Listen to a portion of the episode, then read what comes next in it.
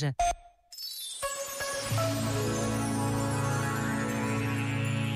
Sobre o modo como trabalha a organização Leigos para o Desenvolvimento nos diversos contextos do voluntariado internacional, apostando no desenvolvimento de cada uma das pessoas com quem trabalham, afirmou Sofia Sondergaard.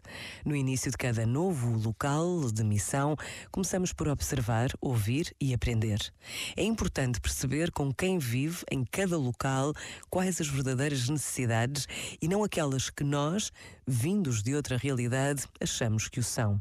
Para o fazer, juntamos pessoas e entidades locais num grupo comunitário, que percorre também ele um caminho de trabalho conjunto que pode levar dois a três anos a consolidar, na busca das melhores abordagens locais aos problemas identificados pelos próprios. Este momento está disponível em podcast no site e na app da RGF.